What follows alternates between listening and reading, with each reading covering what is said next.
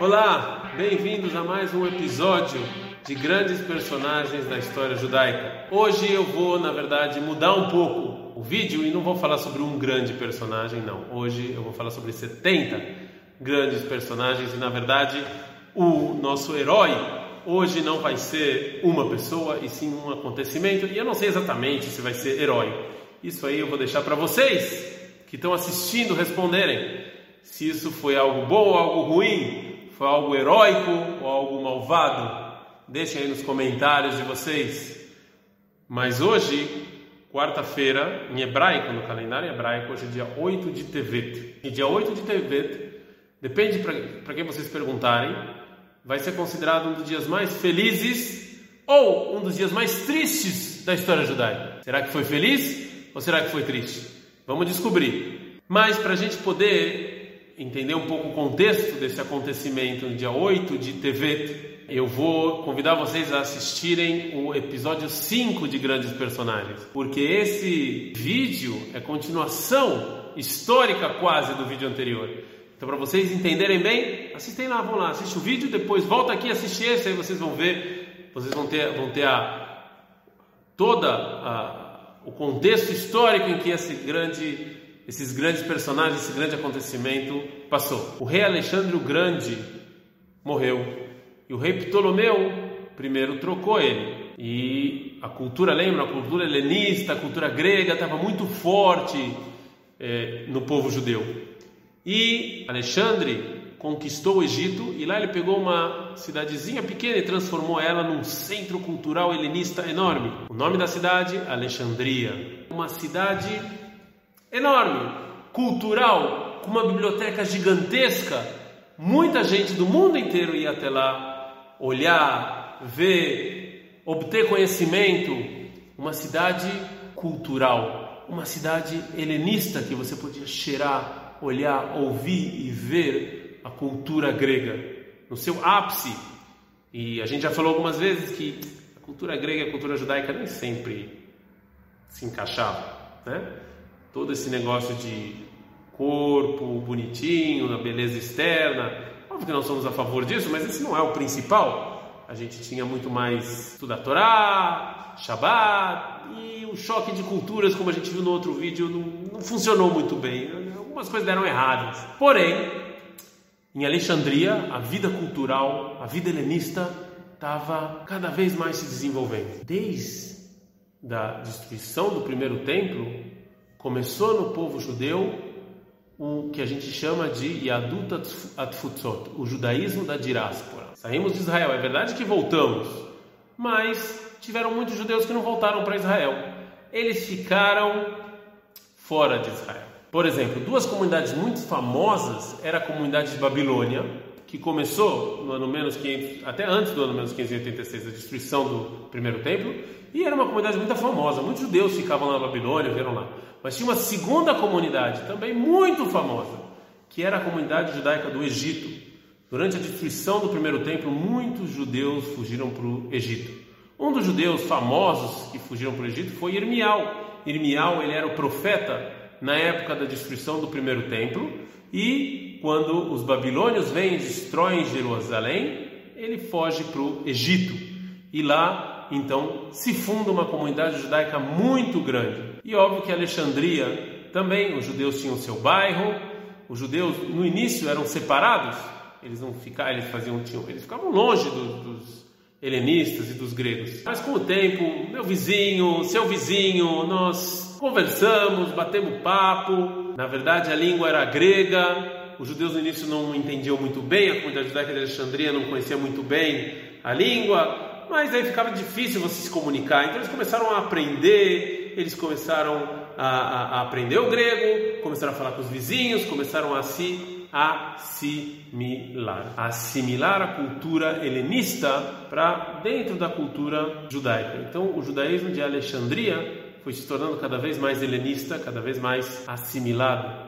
cada vez mais longe das suas raízes. E de novo, Alexandria é um centro cultural. E então, chegamos a no dia 8 de Tevet, século 4 antes da Era Comum, o rei Ptolomeu faz um pedido inusitado. Ele pede para traduzir a Torá para o grego. Ninguém sabia hebraico, como é, como é que ele ia fazer isso? Ele pegou 70 sábios, colocou eles separados, completamente separados, e pediu para cada um deles traduzir os cinco livros de Moshe, a Torá para o grego. E aconteceu um milagre.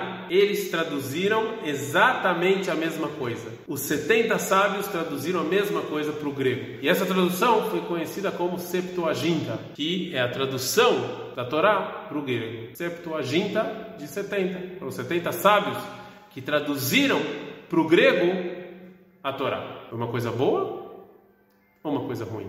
Por que, que o rei Ptolomeu pediu para traduzir. Tem gente que fala que não foi o rei Ptolomeu, foi a comunidade judaica de Alexandria. Qual é o interesse dele de traduzir? A gente é a favor ou contra? E olha só que interessante, dentro das fontes judaicas, a gente encontra fontes que são super a favor dessa tradução, super felizes com essa tradução. Por outro lado, a gente encontra fontes que são muito contra essa tradução. Filon, que era um filósofo que vivia em Alexandria, Fala muito bem dessa tradução. Inclusive, ele fala que tinha uma festa todo ano, no dia 8 de TV, que a comunidade judaica de Alexandria fazia para comemorar essa grande conquista que foi a tradução da Torá para o grego. Por outro lado, a gente tem uma Gemara que fala que quando essa tradução foi feita, uma grande escuridão veio para o mundo por três dias e que esse dia, o dia 8 de TV, devia ser um dia de jejum e não de festa. Por quê? Por que comemorar? Por que ficar triste? É bom ou é ruim? Qual o problema? Uma das coisas que aconteceu com essa tradução é que ela foi santificada pela Igreja Católica também. Essa pegaram essa tradução em grego e ela fez parte dos escritos santos da Igreja Católica. Bom, ruim. Por que que fizeram essa tradução? Por que que pediram essa tradução? Existem dois motivos. O primeiro motivo foi a gente está em Alexandria, é o centro da cultura mundial uma biblioteca enorme, uma biblioteca gigante, muita gente vai lá, vai ver, vai aprender, vai estudar, mas faltava um livro, o livro dos judeus. Então, a gente vai pedir para traduzir, para dentro dessa biblioteca também ter a sabedoria judaica. Que maravilha, que beleza! Vamos mostrar para o mundo como a gente sabe. Por outro lado, a comunidade judaica de Alexandria esqueceu o hebraico. Eles não sabiam falar hebraico, só sabiam falar grego. Eles não tinham como estudar. Então, vamos traduzir para o grego, para essas pessoas estudarem, poderem estudar a Torá. Olha só que maravilha, olha só que felicidade. Agora a sabedoria judaica está aberta para todos e agora os judeus de Alexandria vão poder estudar porque eles sabem grego. Por outro lado, nós sabemos que toda tradução você diminui. Toda tradução é uma explicação. Não tem como você traduzir o hebraico sem explicar existe o contexto, existem palavras, existem palavras que cada palavra tem vários significados. Existem palavras que a gente não sabe exatamente quais são os significados hoje em dia. Então, quando eu traduzo a palavra de Deus, eu obrigatoriamente estou limitando, eu estou dando uma explicação. E quem disse que essa minha explicação é a explicação correta? Que aconteceu quando a gente traduziu a Torá para o grego? Outros povos começaram a ler. Isso foi muito bom. As pessoas têm o conhecimento judaico. Por outro lado, quando eles começaram a ler, alguns falaram: está escrito aqui o povo escolhido. Os judeus não são mais o povo escolhido, agora somos nós. Trocaram o povo escolhido por outro, porque foi traduzido para o grego. Agora todo mundo pode falar e dar a explicação que quiser. O povo, os judeus de Alexandria, não sabiam ler hebraico. Mas não é triste que eles não sabiam ler hebraico? Não é triste que eles não conheciam a própria cultura que eles foram assimilados pela cultura helenista, que eles só sabiam falar grego e precisavam agora traduzir a Torá em grego para eles poderem estudar? Isso também não tem um lado de escuridão? Os judeus esquecendo a própria cultura, esquecendo a língua, não conseguindo ler, não sabendo muito sobre a própria cultura? Mostramos a nossa sabedoria para os demais povos. Por outro lado, os demais povos usam isso contra a gente. Os judeus puderam estudar a Torá na sua língua, puderam entender. Por outro lado, por que eu vou aprender hebraico agora? Se eu, já, se eu posso ler tudo em grego? Vocês estão vendo que é uma situação complicada.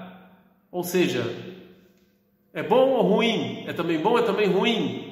Onde, quando você traduz a Torá assim dessa maneira, onde eu ponho os limites? Quando que eu uso para o bem, quando que eu uso para o mal? Complicado, é muito difícil. Por isso, algumas pessoas olham isso com muitos bons olhos, mas outras olham com um pouco mais de crítica. com um olho um pouco mais crítico e olhando um pouco mais o perigo dessa situação. Um exemplo clássico para isso. Nós estamos no mundo da internet. Internet é bom ou internet é ruim? Excelente informação, a gente pode conversar com nossos pais, a gente pode transmitir informação, que nesse canal do YouTube, todo mundo pode ver, todo mundo pode estudar Torá. Por outro lado, existem conteúdos na internet que era melhor a gente não ver, que era melhor nossos filhos não ver. Tem informações mentirosas que era melhor a gente não saber, não transmitir, porque as pessoas vão acreditar. Bullying nas redes sociais, bom ou ruim? Como vocês estão vendo, a pergunta sobre a tradução da Torá para o grego é uma pergunta moderna.